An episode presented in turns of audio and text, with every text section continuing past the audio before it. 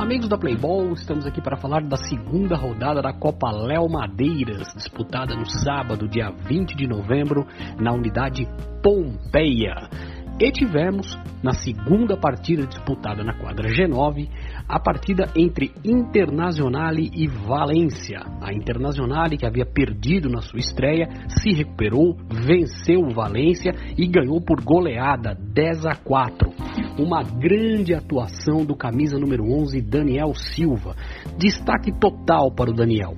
O Daniel marcou 7 gols no jogo e deu duas assistências. Ou seja, dos 10 gols marcados pela Inter, em 9 nós tivemos a participação do Daniel, sendo com duas assistências e 7 gols. A equipe do Valência, até no começo da partida, tentou igualar as ações, mas o Daniel estava muito inspirado, ele também teve aí uma boa atuação do Edivan e do Guilherme, né? O Guilherme é o camisa número 10, o Edivan é o camisa número 8, que ajudaram muito o Daniel nas ações ofensivas. E mesmo quando o Valência conseguia fazer um gol, a Inter lá e fazia dois.